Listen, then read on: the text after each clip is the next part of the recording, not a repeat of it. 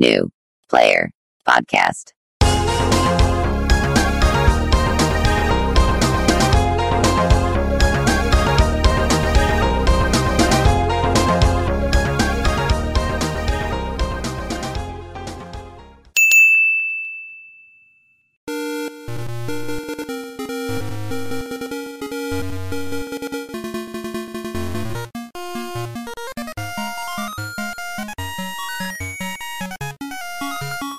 Bienvenidos a New Player, el podcast de videojuegos de los chavales, con Juans, Nowhere y Manuark, en twitch.tv barra New Player.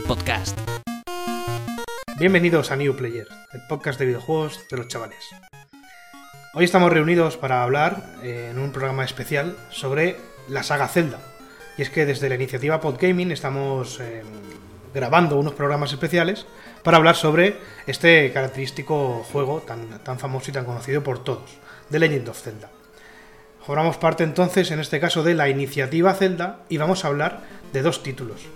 Zelda eh, Oracle of Seasons y Oracle of Ages. Como muchos eh, nos conocéis por, por méritos propios, también queremos eh, hacer mención a otros podcasts de la, de la iniciativa.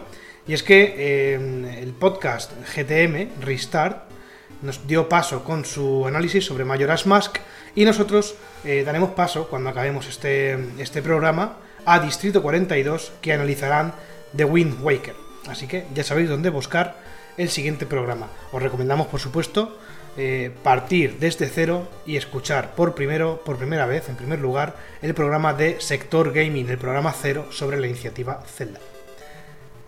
Buenas tardes, Pablo. Buenas tardes, Manuel. Bienvenidos. Buenas tardes. Muy buenas tardes y calurosas tardes. Me estoy muriendo.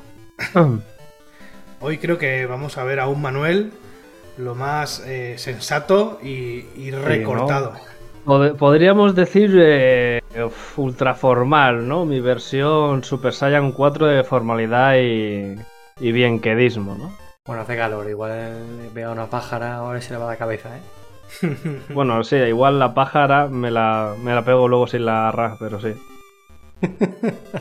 Ya, otro audio que tiene que cortar Juan. Qué vergüenza. Qué vergüenza, tío. Yo no corto Se lo, nada. va a lo tener que se lo va a tener que escuchar. Bueno. Bueno. Bien, si os parece, vamos a comenzar hablando sobre las características de ambos títulos que fueron lanzados el 27 de febrero de 2000, eh, 2001, casi digo 2021. 2001, no sé en qué caía, la verdad, imagino que viernes, porque es el mejor día para sacar tremendo titulazo del Zelda. Y eh, Manuel, ¿qué títulos salieron a la vez este día? Pues la verdad es que el contexto en el que sale esta, esta saga dual, ¿no? Bueno, saga dual, entrega dual de la saga de Zelda, que es febrero de 2001, en este año, eh, después de que saliera el Majora's Mask, nos encontramos en la revista Nintendo Power, que si no me equivoco es la versión americana de lo que aquí fue la Nintendo Acción. Podemos ver cómo en este contexto eh, se topa con juegos de otra de las franquicias, por no decir de las franquicias más importantes de Nintendo, que se trata de Pokémon, ya que en este año Sí. sale eh, Pokémon Oro y Plata para consolas, Mejor sale eh, los capítulos del anime de, del Oro y Plata también, sale la película de Pokémon, de Pokémon The Movie 3, eh, en la propia revista nos encontramos sorteos en los que puedes conseguir el Zelda Majora's Mask, como ya hemos dicho, la entrega justamente anterior a estas dos.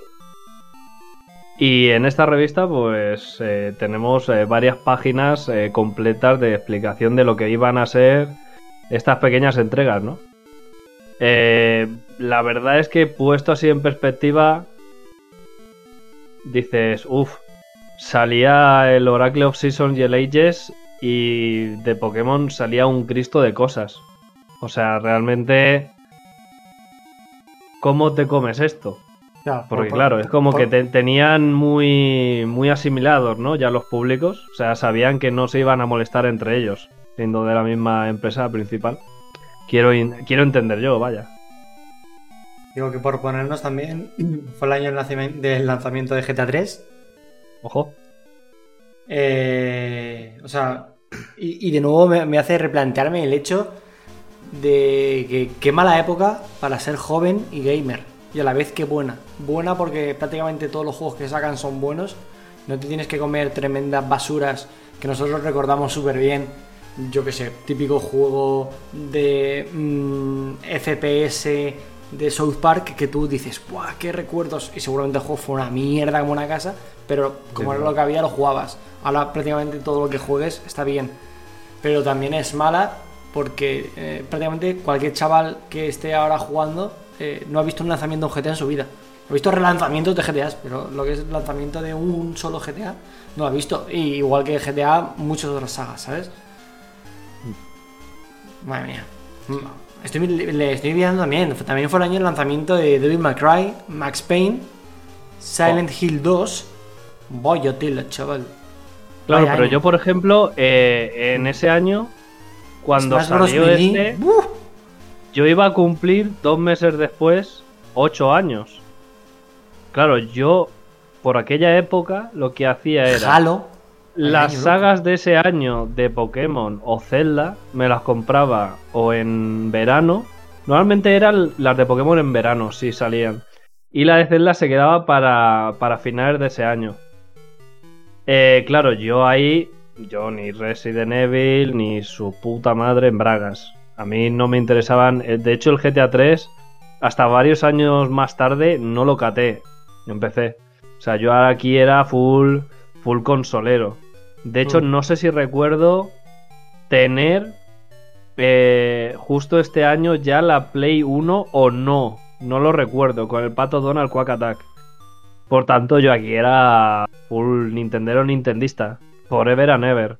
Sí, a ver, aquí de la. O sea, no, yo, no, que- yo, yo- yo no tenía distracciones, yo era un chico sencillo. Yo iba todos los meses, me compraba la Nintendo Acción, me hypeaba por las nubes con todo lo que se venía, me miraba el catálogo de juegos disponibles un millón de veces, pensando en cuál me quería comprar y en que no me iba a poder comprar ninguno, y al pelo, tío.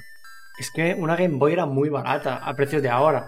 Ahora vendrán los clásicos de no, pero, no, pero la inflación, que te cae en la puta boca. La Game Boy valía menos de 100 euros y los juegos creo valían 15 o 20 cada juego. O sea, era. era Bu- Bueno, escúchame, yo me acuerdo ahorrar perfectamente en una hucha, poco a poco, para el Pokémon amarillo. Y en su época, sus. Yo calculo, si no recuerdo mal, que sus 10.000 pelas, 15.000 pelas eran, ¿eh? Sí, pero O sea, no- 60 euros o más. ¿Qué dices, tío? Los de Game Boy no eran tan caros, ¿eh? Los de Game Boy yo recuerdo que eran, No. eran baratos. No, no, no recuerdas que no eran tan eso porque estaba en pesetas. Pero efectivamente, tú ten en cuenta que fue un año antes. Esto fue un año antes de que entrara el euro. Vaya hermano. Claro. Bueno, Pero es que me acuerdo de llegar al el Pokémon amarillo y romper la hocha y decir. Darme el puto Pokémon amarillo de una puta vez. Claro, esto fue como un año antes o dos, porque en este año salía el oro y el plata. a partir del O sea- oro y el plata, foto para abajo, ¿eh? Ya ni, Mm. un Pokémon bueno de luces. bueno, pero no hemos venido aquí a hablar de Pokémon, Juan. Hemos venido a hablar de eh, una alianza extraña. Algo que no se había hecho, creo, o al menos no se había publicitado de una manera tan explícita. Nintendo mm, diciéndole, toma, uno de mis hijos, dejárselo al vecino y dejarles hacer juegos. ¿Qué pasó, Juan? ¿Qué pasó? Cuéntanos un poquito. Bueno, pues básicamente lo que ocurrió fue que Nintendo cedió eh, esporádicamente, momentáneamente, o como lo queráis decir, eh, a Capcom la, saga Zelda. Y es que eh, fu- fundaron o crearon una especie de división conocida como Flagship, que fue el estudio encargado de desarrollar eh, los videojuegos de Oracle of Seasons y Oracle of Ages. Además, le cogieron el gustillo y también más adelante desarrollaron el Minish Cap y el Four Swords. Recordemos, por cierto, que Oracle of Seasons y Ages son los primeros juegos de Zelda en Game Boy Color. Este, este estudio, como decíamos, está formado por, principalmente por, por Capcom, por eh, Yoshiki Okamoto, pero también eh, formaban, eh, digamos que tuvieron algo que ver Nintendo, por supuesto, y Sega, no sabemos hasta, hasta qué punto, pero también está in- involucrada en el desarrollo de estos proyectos. Más adelante, en 2013, saldrían estos títulos en su versión CV para Nintendo 3DS, una versión que cambiaba el estilo gráfico, por supuesto, y también creo que cambiaba algo del tema de la, de la banda sonora, un poco remasterizada y tal. Y bueno, la verdad es que visualmente se ven bastante distintos y es un lujo poder jugarlos porque eh, vaya escupitajo tirado en la K del teclado de Pablo. Es un lujo poder jugarlos en una versión, digamos, remasterizada, ¿no? Eh, porque, porque son, son dos títulos muy, muy, muy importantes para la saga Zelda. Como decía Manuel, se lanzó eh, después de Majora's Mask, que fue el título de Nintendo 64. Y bueno, nos lanzamos la pregunta y también queremos lanzársela al público para que podáis compartir vuestra opinión sobre estos títulos. ¿Qué los hace tan especiales frente al resto de la saga? ¿Qué opinas tú, Manuel? Eh, bueno, yo creo que más allá de las características principales individuales de cada una de esas sagas, es el hecho de que, si no me equivoco, era la primera vez que había dos entregas de una misma saga, cosa que ya había ocurrido previamente con Pokémon. Y es que, o sea, no es para de que estemos mucho rato comparando con Pokémon porque al final es su otra IP más poderosa y, han ido evolucionando de la mano. Entonces, se puede ver claramente en el desarrollo de ambas franquicias eh, ciertas decisiones que se han tomado, que se han querido tomar, que en algunas han sido posibles y en otras no. Como ya comentaré más adelante, lo que se hace aquí, en este marco temporal, con Oracle of Ages y Oracle of Seasons, es todo a lo que aspiraba Pokémon desde la semilla inicial de la que fue concebido. Es decir, Pokémon, con sus entregas duales, lo único que buscaba, el deseo primordial es que el mundo de cada jugador, cada entrega fuera distinta a la otra. Que realmente eh, fuera suficientemente interesante y tuviera unas diferencias como para que se tuviera un atractivo diferente de cara a una u otra y que además entre ellas interactuaran. ¿Qué pasó? Que en la saga de Pokémon al final se acabó recortando todo eso, haciendo una única diferenciación entre Pokémon que podían salir eh, exclusivos en cada entrega. Y sin embargo aquí vemos como sí que se trata de dos eh, entregas en las que el mundo es completamente distinto, el desarrollo de la trama es completamente distinto, más allá de un desarrollo troncal que sí que es fijo a las dos. Y, y ya está. Y que además, como veremos después, se complementan entre ellas al, al pasártelas. Con lo cual, es que es todo lo que se pedía de Pokémon y que Zelda sí que consiguió ejecutar. La pregunta es, ¿se consiguió ejecutar gracias a lo que ha comentado Pablo de que se cedió la IP a otros estudios que sí que tuvieron la capacidad mental de ejecutarlo? Posiblemente. Eh, ¿Es Pokémon posiblemente el juego más añejado y que más huele posiblemente a ropa sucia, ya que no se le ha permitido tener vía libre salvo en ocasiones contadas? Y en esas ocasiones contadas o ha sido un absoluto triunfo como Pokémon Go o un absoluto fracaso como Pokémon Arceus. Fracaso metafórico, porque al final ha vendido más que nunca, pero bueno. paréntesis. Yo, claro, yo creo que así en términos generales es como de las cosas más características de esta saga y que las hace especiales, la verdad. Esta fórmula que, comentamos de esa dualidad esos, juegos que se complementan, sí que me, me, trae reflexiones sobre por qué no se ha seguido utilizando esta fórmula. Puede que no funcionase como ellos querían, eh, puede que eh, la acogida del público no fuese como eh, lo suficiente como para seguir por aquí, o tal vez simplemente sea el hecho de que se encargó un estudio externo a Nintendo a la hora de desarrollar estos dos títulos y a lo mejor Nintendo ve un trabajo descomunal desarrollar dos títulos de, Legend of Zelda a la vez para que salgan juntos, pudiendo desarrollar uno y que eh, tenga su, historia y sea relevante para la, para la trama de toda la saga. Ahí lo dejo la reflexión, ya cada uno que, opine lo que, lo que crea conveniente. Pero sí que es verdad que este, estos títulos no iban a venir eh, solos de la mano, sino que iban a formar parte de una trilogía, la trilogía de la Trifuerza. Tres títulos eh, conectados entre sí, pero independientes, igual que son ahora estos dos, pero con un título más. Vaya. Em, poco más que decir, ya podemos ir centrándonos en breve con eh, la descripción de cada uno de ellos. Sí que decir que dentro de toda la singularidad que tiene cada título, eh, se basan también en la estructura clásica de Zelda, es decir, ocho mazmorras tradicionales, con su mini jefe y su jefe, eh, encontrar llaves que te abren otras puertas, ir desbloqueando caminos ocultos, etcétera, etcétera. Así que si no tenéis nada más que añadir, podemos pasar a hablar sobre Oracle of Seasons. Bueno, sí, quizá eh, estaba pensando yo en por qué puede ser que no se hagan cosas como estas, más allá a lo mejor del, del Marian Rabbits que está saliendo ahora.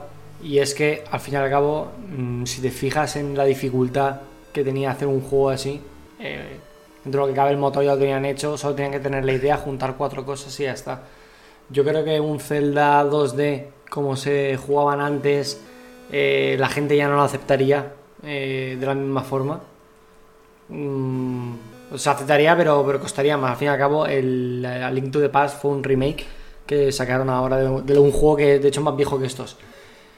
Y al, y al, final se ha complicado mucho como para tener que hacer dos juegos distintos con sus movidas y sus cosas. Eh, yo creo que a Nintendo le renta mucho más antes que liarse a hacer juegos nuevos coger, te sacan un remake guarro de esto, te lo cobran 60 pavos y, hacer cajas, ¿sabes?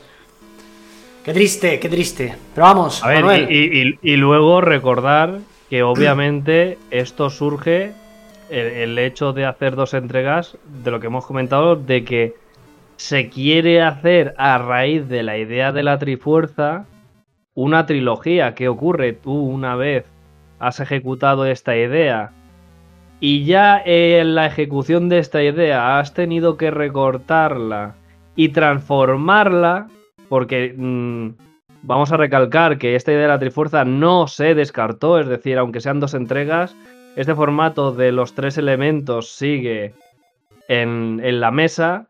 Claro, tú vas a hacer más entregas de Zelda y ¿qué vas a hacer? ¿Vas a volver a hacer otra vez lo de la Trifuerza? O sea, es que ya acabas de hacerlo aquí, has hecho tres juegos completa, o sea, dos juegos completamente diferentes con esas ideas de base, volver a repetir esa fórmula ya no es nada original. Es decir, lo bueno de los juegos de Zelda es que, bueno, al final, al ser una entrega, pues cada uno como que te ofrece una cosa distinta, pero claro, esto fue como una oportunidad única, muy especial, que creo que ejecutaron bastante bien es posible que si hubieran seguido con la idea inicial de tres entregas, el hecho de alargar ese desarrollo en las tres entregas hubiera puesto en peligro que se hubieran quedado cortas las tres. Entonces, bueno. Es, un regalo que nos dio el tiempo y que ya está, y que no se va a volver a repetir porque ese concepto ya está aflorado y debería llegar a alguien que sea como un absoluto visionario de este concepto para volver a relanzártelo y que sea suficientemente interesante. Yo, como siempre digo, como fiel defensor del HD 2D, yo me fumaría otra vez estas entregas con un HD 2D, pero de locos. Y de hecho, no hablando del HD 2D, pero hace unos meses vi un Kickstarter que estaba muy interesante, no me acuerdo ahora mismo el nombre, que era literalmente este Zelda con sus mecánicas de salto de armas, de desarrollo del mapa. Eh, los sprites eran muy parecidos, usaban el mismo estilo gráfico. Y me dio tantos recuerdos a este juego que, que le quise meter todo mi dinero. Pero llegué tarde. Entonces, bueno. Es que al final, yo creo que lo que queremos todos los fans de una, de una saga, sea la que sea, porque estaba pensando ahora en Harry Potter es que eh, los autores originales o las compañías tal acaben prestando un poco eh, esto a, quizá concursos o ideas de la comunidad. Al fin y al cabo, anda que no se ve muchas veces cosas que dices, Dios, qué pintaza tiene esto, ¿por qué no lo hacen intento? Pues no lo hacemos en los cojones, ¿sabes?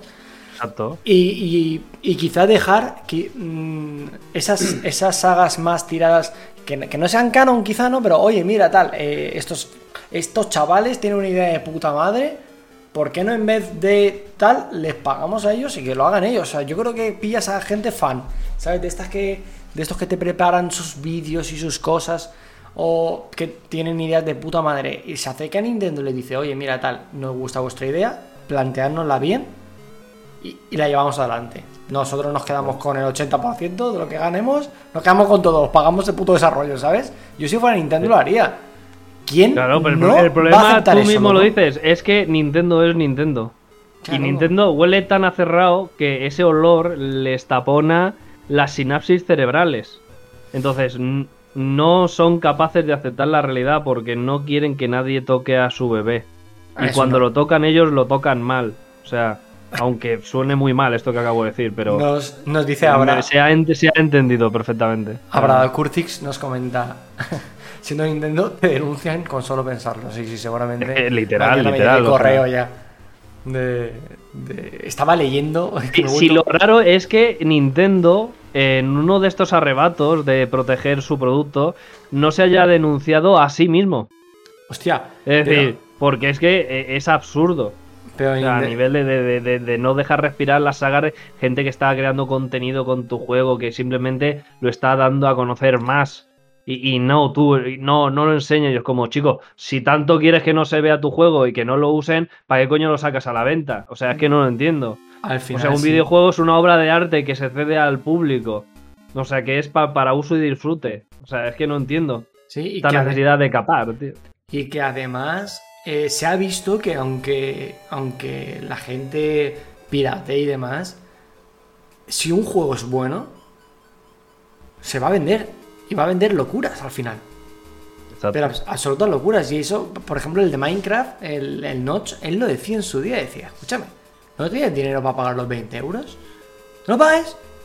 Descárgatelo, juégalo. Y si un día lo tienes la pasta, cómpralo. Pero ya está, no, te agobies, ¿sabes? O sea, si yo lo que quiero es que juegues y que te lo pases bien y que te, y te lo goces con tus colegas.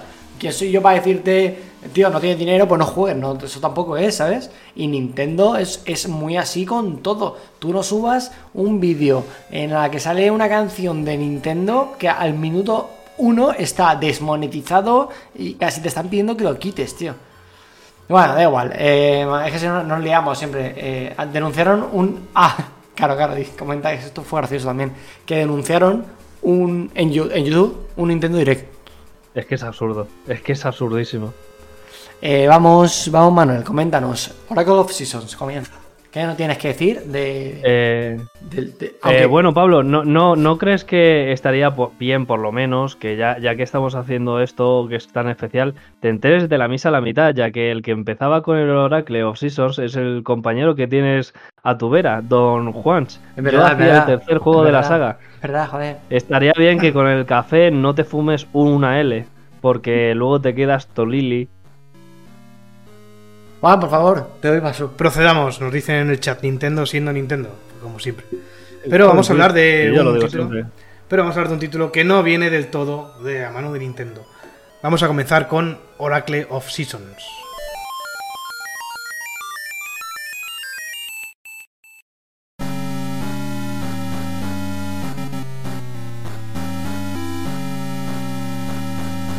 Oracle of Seasons, como decíamos, lanzado en 2001, iba a ser titulado originalmente The Legend of Zelda Mystical Seed of Power, la semilla eh, mística del poder.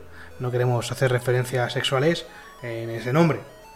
Y bueno, su historia, eh, básicamente, eh, a modo de resumen, digamos que para su sorpresa, al abrir los ojos, Link se encuentra en las proximidades de un singular campamento de artistas errantes establecidos en la tierra de Holodrum, o Holodrum, como queráis llamarlo. Destacando sobre el resto de su talentosa bailarina, eh, la joven Din, que, como sabemos, es la diosa del poder. Link llega a Holodrum eh, y no, digamos que no es un producto de la casualidad, ya que eh, es un producto más bien del destino. Es el destino quien lo trajo aquí, porque después de entablar amistad con Din y sus compañeros de viaje, la bailarina es secuestrada por el general Onox. Es aquí cuando se revela que Din es el oráculo de las estaciones, a quien tendremos que rescatar. Es nuestra, digamos, eh, princesa Zelda. El mundo está en peligro y, lógicamente, eh, no nos quedaremos de brazos cruzados. Este título, digamos que está centrado más bien en la aventura, es el más fiel a la dinámica que venía trayendo la saga Zelda, porque, bueno, eh, obviamente tiene sus mazmorras, como decíamos, ocho mazmorras, con sus bosses y sus minibosses, pero sí que es verdad que los puzzles son eh, menos entrevesados, tal vez, y se centra sobre todo en la acción, en el combate. Está repleto de enemigos, mucha mecánica de acceder a siguientes salas eliminando a todos los enemigos que hay en la anterior y, y muchos combates puzzle también, pero sobre todo eso, se centra en, en lo que viene siendo la aventura y la, narrativa. En este título debemos hacernos con el cetro de las estaciones y podremos alternar entre estaciones, primavera, verano, otoño e invierno. ¿Qué ocurrirá cuando utilicemos el cetro de las estaciones? El cual podremos ir completando conforme vayamos avanzando en la aventura. Es decir, primero desbloquearemos el invierno, el verano, etcétera, etcétera.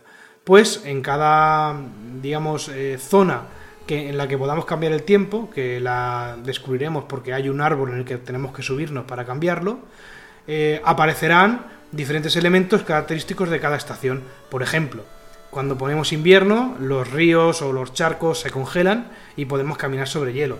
Cuando ponemos verano, hay eh, enredaderas que nos permiten escalar alguna pared, por ejemplo. Y bueno, eh, una, una cantidad de, de- de cambios que se producen en el entorno y que tenemos que jugar con esto, digamos que es el puzzle principal, para poder ir accediendo a todas las zonas, a todas las eh, mazmorras y, y sobre todo eso, sobre todo son hay como puertas de acceso, más que, más que de combate, ¿no? Em, luego también hablamos sobre Subrosia, que es un mundo subterráneo, que... eh, ¿Qué has hecho, Pablo? Ah, vale. Subrosia es un mundo subterráneo que también forma parte de este título. Es un mundo, digamos, eh, distendido, un mundo con, con menos peligro, y es donde se encuentra el templo de las estaciones, que es el, templo donde eh, todos los poderes eh, estaban recogidos y que tenemos que ir recuperando, y es pues, básicamente donde se desarrolla la trama, la trama principal, ¿no? Em, en principio, esto sería todo sobre Oracle of, of Seasons. A destacar, eh, tenemos el, el árbol, ¿cómo se llama? El árbol Maku, que en este título eh, tiene un aspecto eh, de árbol eh, marrón, se ve el tronco marrón, un árbol contento. Y el, el aspecto en el, en el Oracle of Ages, luego nos comentará Manuel cómo es, pero es bastante distinto, la verdad. ¿Qué más podemos comentar sobre, sobre este Oracle? ¿Qué, qué te pasa, Manuel? Que lo comento yo. Ah, vale, lo Nada, comenta que, eh, estáis literalmente diciendo del nombre de quien habla de cada saga mal. Pero Eh, vamos nada, a ver, yo que, so- que so- era una pregunta para ti. Yo eh, de este lo único destacar de Subrosía, que es algo que es exclusivo de esta edición, ya que Sí. no existe en el Oracle of Ages, que aparte de tener elementos de la trama principal, es donde se consiguen algunas de las armas que necesita Link para seguir avanzando en el mapa, con lo cual forma parte de ese desarrollo principal de la trama, no es simplemente un contenido opcional. Sí. Eh, y, y poco más. Eh, hace falta también, por ejemplo, eh, desarrollar parte de esta trama con eh, la mecánica troncal de intercambio de objetos que sucede durante el juego para desbloquear un nuevo aspecto como es el barco pirata. Ya que, de hecho, cuando yo lo jugué de pequeño, ese fue el punto en el que me quedé parado porque no supe cómo avanzar. Yo llegaba a esa puerta y la empujaba y hacía ruido, pero no sabía cómo cojones se avanzaba. Años más tarde, cuando me lo compré en la consola virtual de la Nintendo 3DS, eh, avancé la misión secundaria troncal de intercambio de objetos y me di cuenta de que hacía falta una campana, que era en su grosía. Bueno, yo creo que es un aspecto bastante interesante por eso, porque no es que simplemente esté ahí, que tenga mm, lugar la trama principal, que sirva como relax, sino que es que además también conecta con el mapa principal a partir de ciertos puntos que son como agujeros. Entonces, no es que no haya una puerta y simplemente entras o sales de su grosía, sino que el hecho de que haya una distribución por todo el mapa de portales conectados entre una dimensión u otra sirve para el propio desarrollo del mapa junto con la modificación de este usando el centro de las estaciones.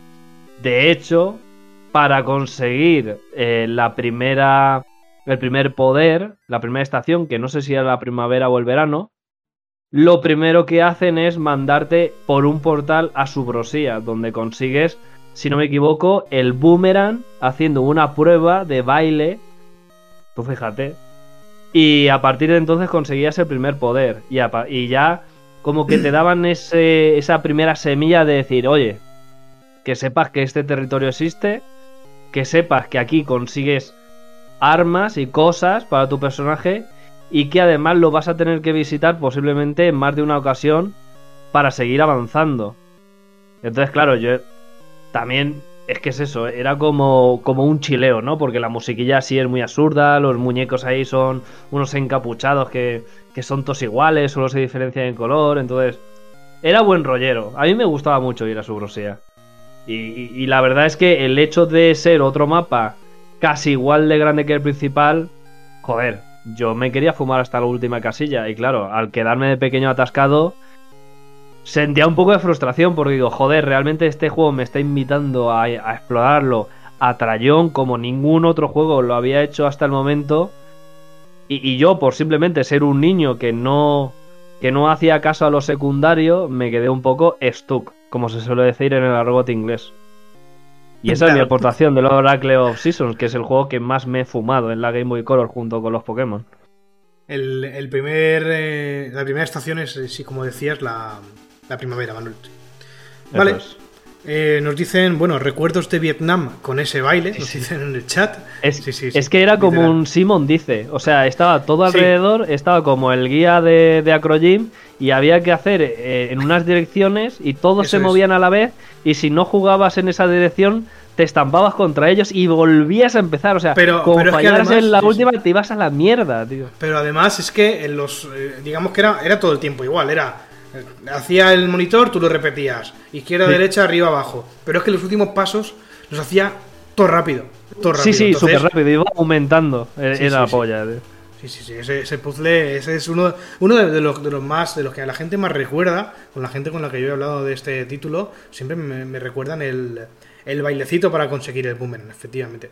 Luego también podemos recordar también el, el canguro que nos ayuda a saltar zonas complicadas, el tiburón, no sé si es un tiburón, no, el dinosaurio, perdón, es un dinosaurio. Es un dinosaurio. Que, que, nos lleva por el agua y bueno, diversos personajes que ahora veremos si, si Pablo nos puede comentar si aparecen también en el Oracle of Ages. Y eh, si os parece bien, vamos a pasar ya a hablar sobre el segundo título de, de esta entrega bilateral de, de The Legend of Zelda.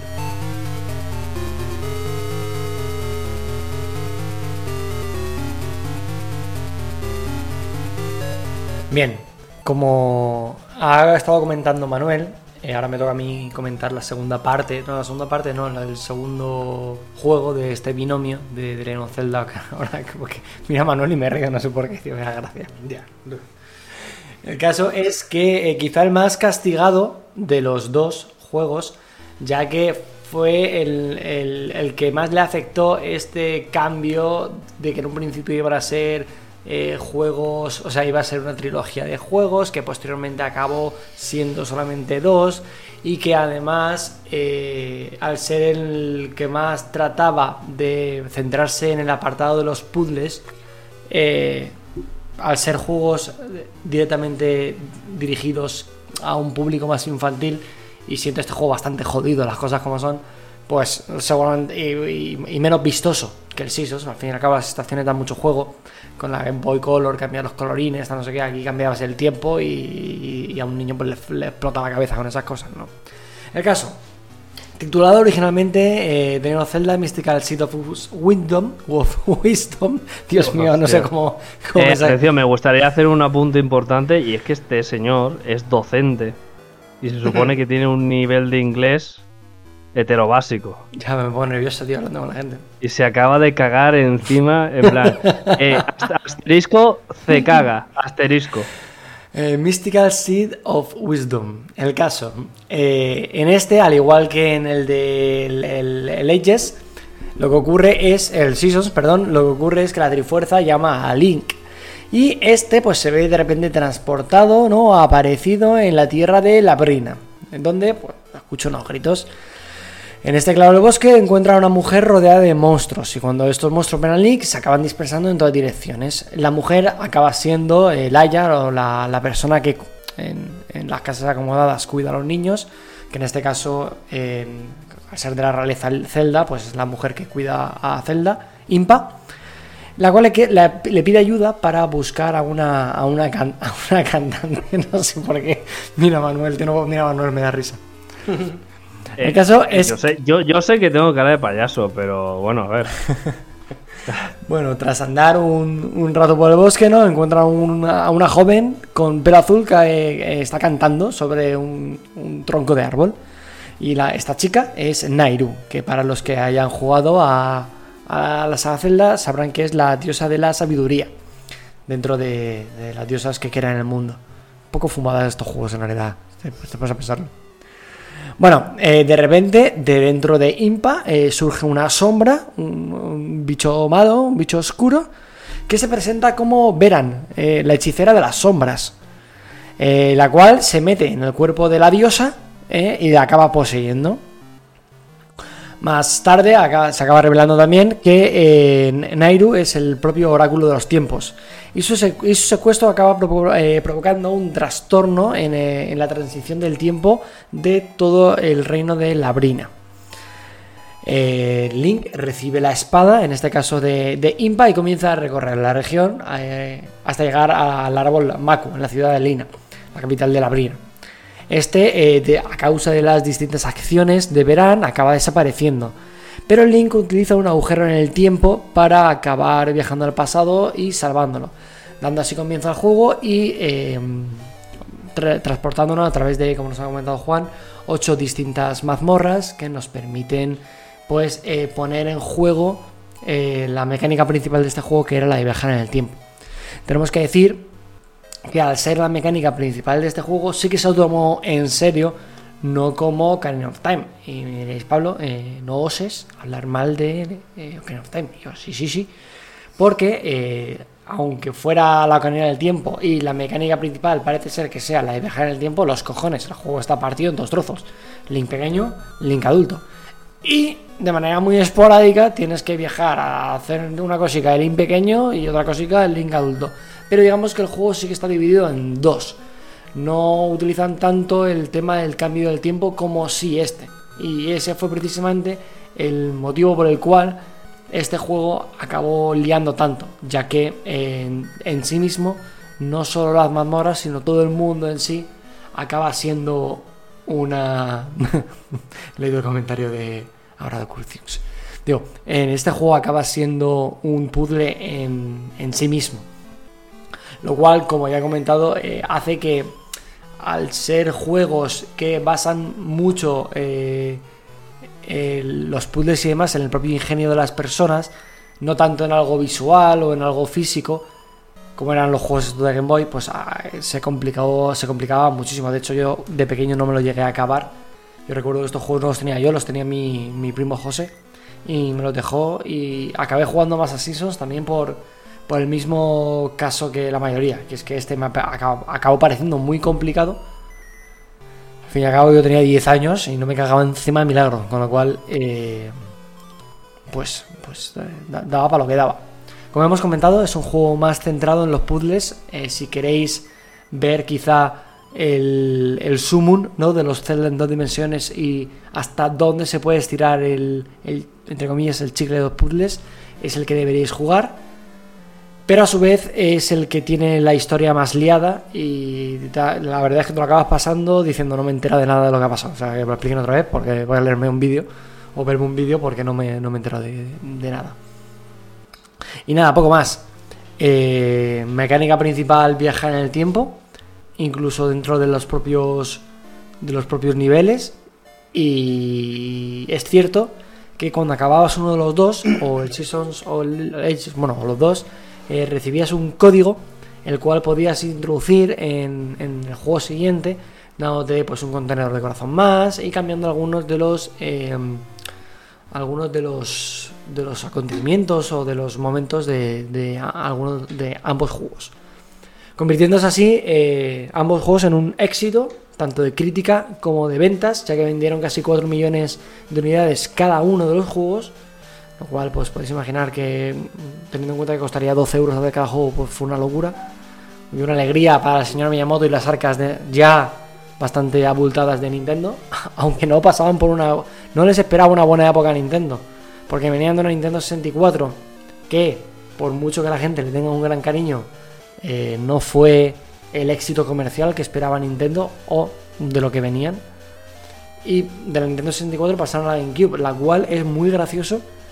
Es muy gracioso el hecho de que yo me la compré tiempo después por creo que fueron 15 euros la consola, más mando, más, o sea, dos mandos, 15 euros más una tarjeta de memoria. Y recuerdo que compré los Zelda, el Mayoras, o sea, el Mayoras, iba a decir, el, el CD este con todos los Zelda que venía cuando reservabas el Wind Waker, el Wind Waker, el tal. Lo compré por las notas y creo que me costó todo, todo 60 euros. En una época en la que ya, ves tú, ¿no? Eh, a la gente se la, se la sudaba la GameCube, pero, con, pero a, a. O sea, la gente no hablaba bien de la GameCube ni la gente de Nintendo, fíjate tú. Y hoy en día, pillarte una GameCube te puede costar 300 euros la consola pelada y, y muerta de asco. O sea, para que veáis un poco en, en qué situación se encontraba Nintendo, que creativamente, pues, estaba bien. Bueno, siempre ha ocurrido un poco eso, ¿no? Cuando peor le va económicamente a Nintendo es cuando creativamente más se salen.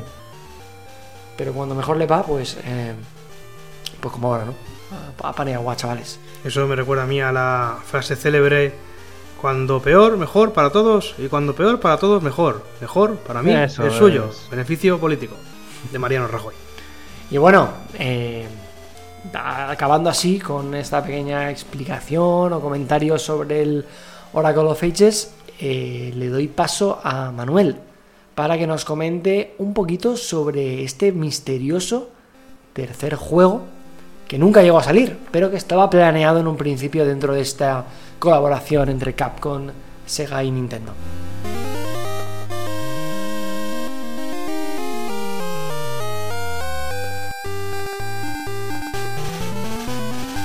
Bueno, pues yo voy a hablar de este eh, título recortado, ¿no? El hijo abortado de Nintendo que pudo ver la luz y que al final no fue.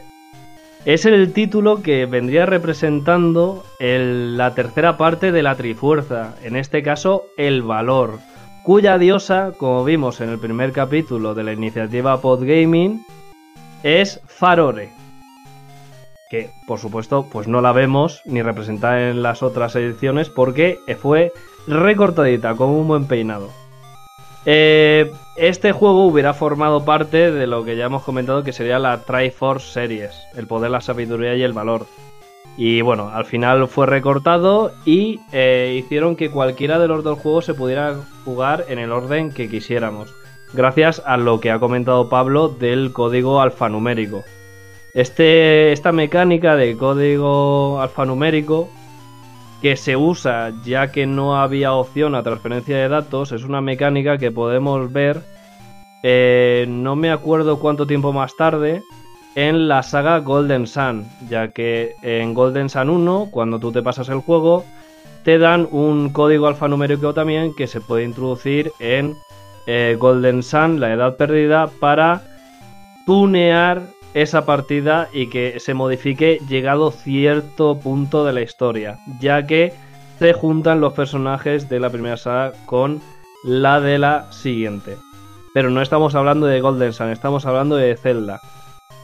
Y después de recortar este supuesto tercer juego y de dejar coja a la Trifuerza, ¿cómo cojones hicieron eh, esto para que tuviera un poco de sentido. Es decir, ¿cómo coño van a relacionar los juegos y van a darle un broche final? Bueno, pues lo que hicieron fue que te los pasaras en el orden en el que te los pasaras, si es que te daba por ahí, el hecho de pasar el código de un juego a otro, además de las ventajas que ha comentado Pablo, del corazón extra, de la aparición de personajes de la saga de, de la que has pasado el código, desbloqueaba el final verdadero de esta supuesta saga, que es eh, la trama principal de las gemelas Virova, que sería la resurrección de Ganon.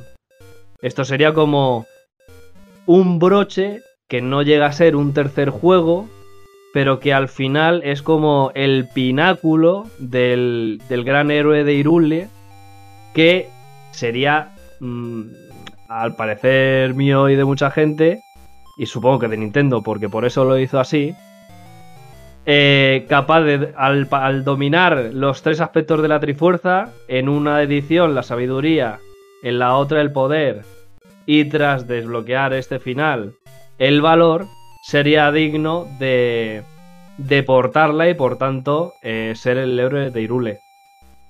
La cosa es, ¿qué piensa la gente? Es decir, cuando tú te topas con una situación, se hubiera ejecutado de la misma forma. Yo creo que es un buen broche, porque al final no has hecho una, una tercera entrega a la vez.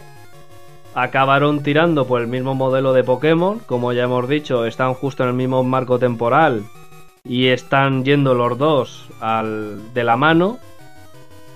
Pero sin embargo el concepto inicial sigue ahí.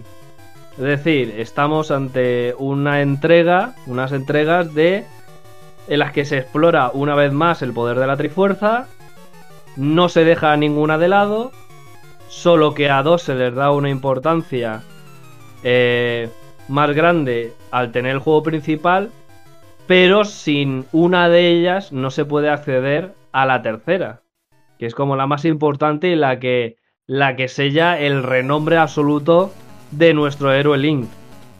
Así que bueno, ya lo dejo. Lo dejo a decisión de cada uno que, que considere si fue ejecutado bien o mal. A mi parecer fue magistral, ya que, como ya he comentado al principio del capítulo, es algo a lo que aspiraba Pokémon y no tuvieron ni puta idea de cómo ejecutarlo.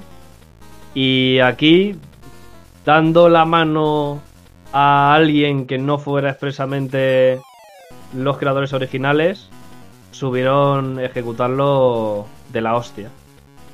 Así que nada, yo creo que fue un buen broche. Y, y creo que esto ha sido un poco Oracle of Seasons y Oracle of Ages. No sé si tenéis que comentar algo más. Bueno, yo, yo decir, eh, el- lo que hemos comentado, por ejemplo, de la trama secundaria de intercambios de objetos para avanzar por el mapa, ¿estaba en Ages también? ¿Te acuerdas, Pablo? No me acuerdo, tío. Pero supongo que sí, porque es algo muy característico sí, de todas sí que las, está, sí, sí que está. de todas las es que es eso, suele, suele estar en prácticamente todos los celdas, entonces Iniciado. me parecería raro que no estuviera. Iniciado por el de Legend of Zelda al, al Link to the Past. Al Link to the Past, Dios, qué movida. a El Link's Awakening. Juego Ojo, es que- verdad, que, por cierto, es que la Game Boy. Este ya porque es un poco época de color final, casi Game Boy Advance.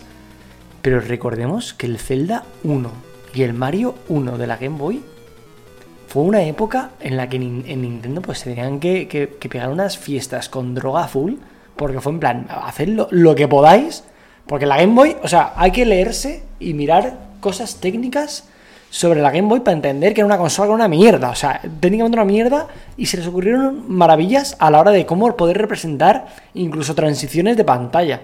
Una consola que tienen 8 kilobytes de memoria, recordemos, ¿eh? Literalmente no te caben ni los sprites que ves en pantalla. Lo que pasa es que utilizaron un montón de técnicas de utilizar copias y demás historias. El caso es que, tanto con el primer Mario, que fue un poco. mm, no sé si es canon siquiera, pero es un juego rarísimo dentro de la saga Mario, como el Zelda. El Zelda primero de la Game Boy, fue un- el, Link to- el Link's Awakening fue un poco. Bueno, hacer lo que os dé la gana, ¿sabes?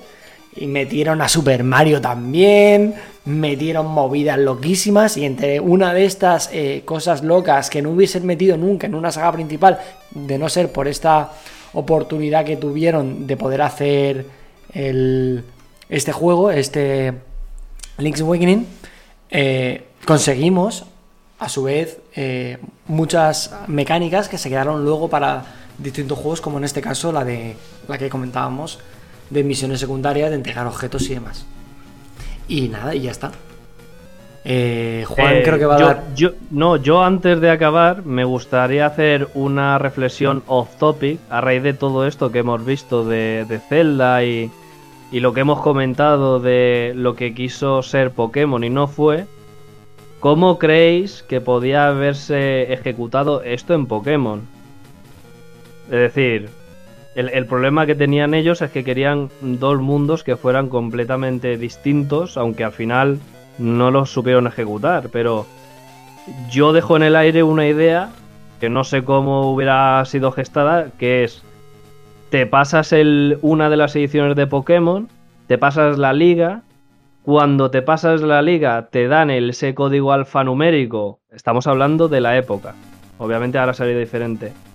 Con ese código alfanumérico comienzas la segunda edición de Pokémon y en esa edición de Pokémon empiezas con gimnasios diferentes, por ejemplo, con más niveles, que todo escale un poco más, y que al pasarte esa segunda liga de la segunda edición de Pokémon, por ejemplo, como se ha hecho en algunas ediciones, se desbloqueara un acceso a un endgame tipo eh, frente de batalla, pero más desarrollado.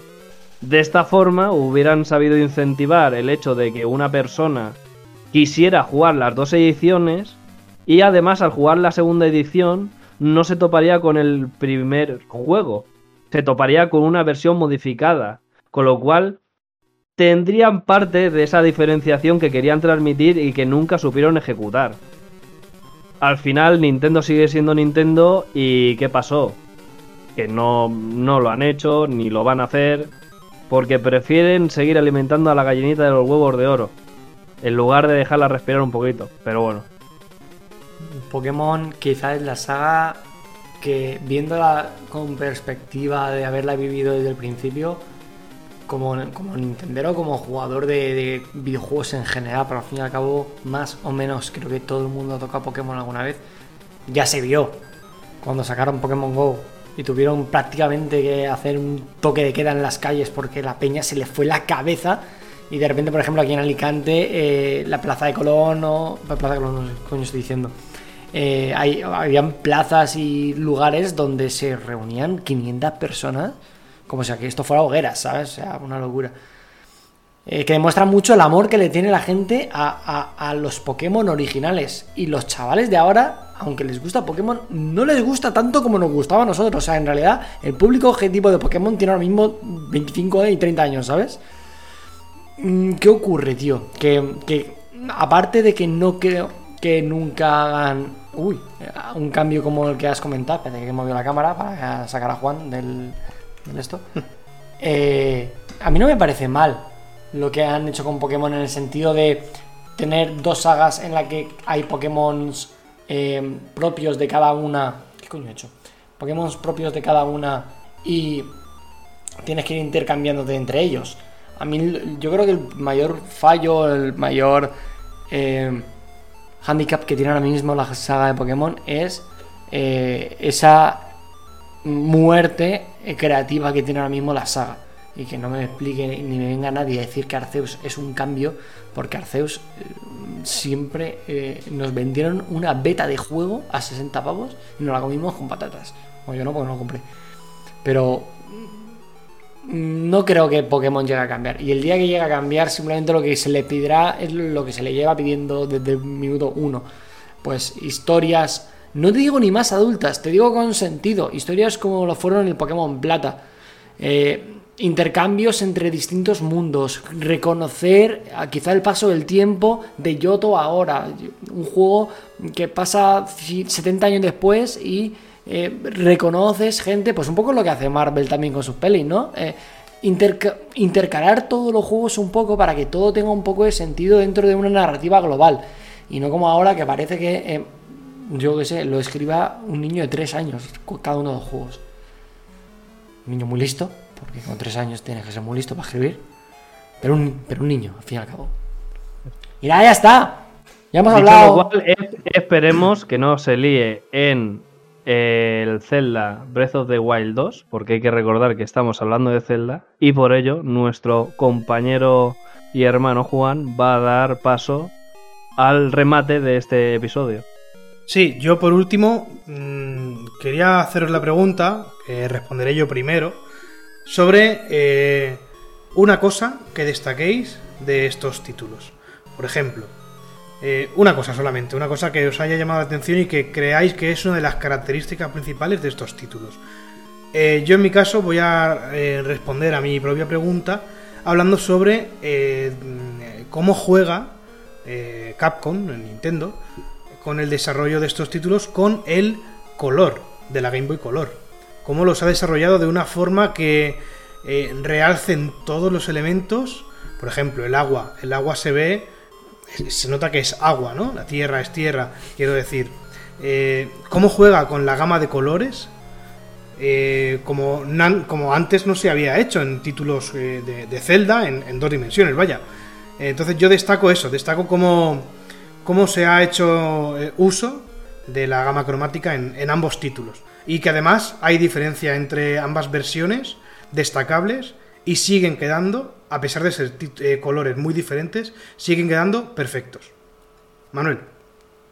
Eh, yo me quedo sin duda, por, por todo lo que me fumé en su momento, cómo desarrollan el mapa, por la parte que me toca en el Oracle of Ages, tanto como con las estaciones como con su brosía. Me parece magistral porque en ningún momento no hay una fase del mapa, sea la estación que sea, en la que veas que quede algo raro. Realmente es un crecimiento y un desarrollo del mapa homogéneo e interesante, tanto para el desarrollo de la trama principal como en la de los intercambios de objetos, como para todo.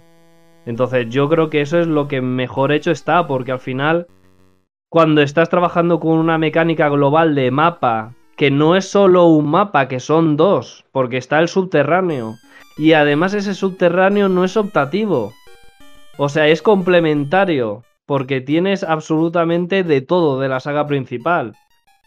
Es mm, relativamente difícil, o sea, fácil cagarla, porque al final estás abarcando mucho y por lógica eh, lo más fácil es caer en que alguna parte quede más floja, quede como más dejada de lado porque se han centrado en otras, pero no. O sea, yo de verdad en todo momento jugando sentí que todo tenía importancia y todo era suficientemente interesante como para que me apeteciera explorarlo.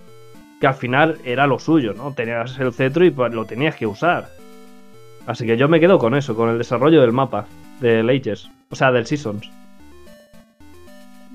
Yo, un poco a colisión de lo que comenta Manuel y dándole también palabra a, a Brada Kurzix, que nos ha estado aguantando todo el podcast, comentar eh, lo mismo que dice él, que para él y para mí también, eh, la, la quizá vez que en un juego de la saga Zelda el propio mundo, tanto los dos como del Oracles, Oracles como también especialmente el de Leches, como... Manuel que se parte la polla. Es que, es que, el que un docente esté pronunciando así el inglés me resulta gracioso y penoso a partes iguales. Se ¿Cómo? nota que se ha despertado de la siesta cinco minutos antes de grabar el puto podcast. el Pero, pero. 5 literal, ¿eh? Como los mundos en estos dos juegos son tan mazmorra y tan puzzle como cualquiera de las mazmorras o de los puzzles propios. Y c- como quizá son los dos juegos donde esta cualidad se ve más. se ve mm, mm, más explotada que en cualquiera de, de los otros. El hecho de que los propios mundos y el propio mapa sea eh, un puzzle en sí. Y con esto, Juan, creo que vamos a dar paso a Distrito 42, ¿no? Efectivamente, damos paso a los chicos del Distrito 42 que van a hablarlos de, van a hablarnos del título que salió a continuación de, de los que acabamos de mencionar, The Wind Waker, The Legend of Zelda de Wind Waker. Ya os contarán ellos eh, más sobre este título y también queremos agradecer a todos los podcasts que están formando parte de, de esta iniciativa, iniciativa Podgaming, centrados ahora en la saga Zelda, y en especial a las chicas de Phoenix Games que han diseñado todas y cada una de las miniaturas y la portada de la iniciativa Zelda. Manuel, gracias por estar allá al otro lado, como siempre. Pablo, gracias por todo. Esto ha sido el especial Oracle of Seasons y Oracle of Ages. Y nos vemos dentro de poquito, gente. Un abrazo. Chao, chao. Abrazo. Aduh, aduh,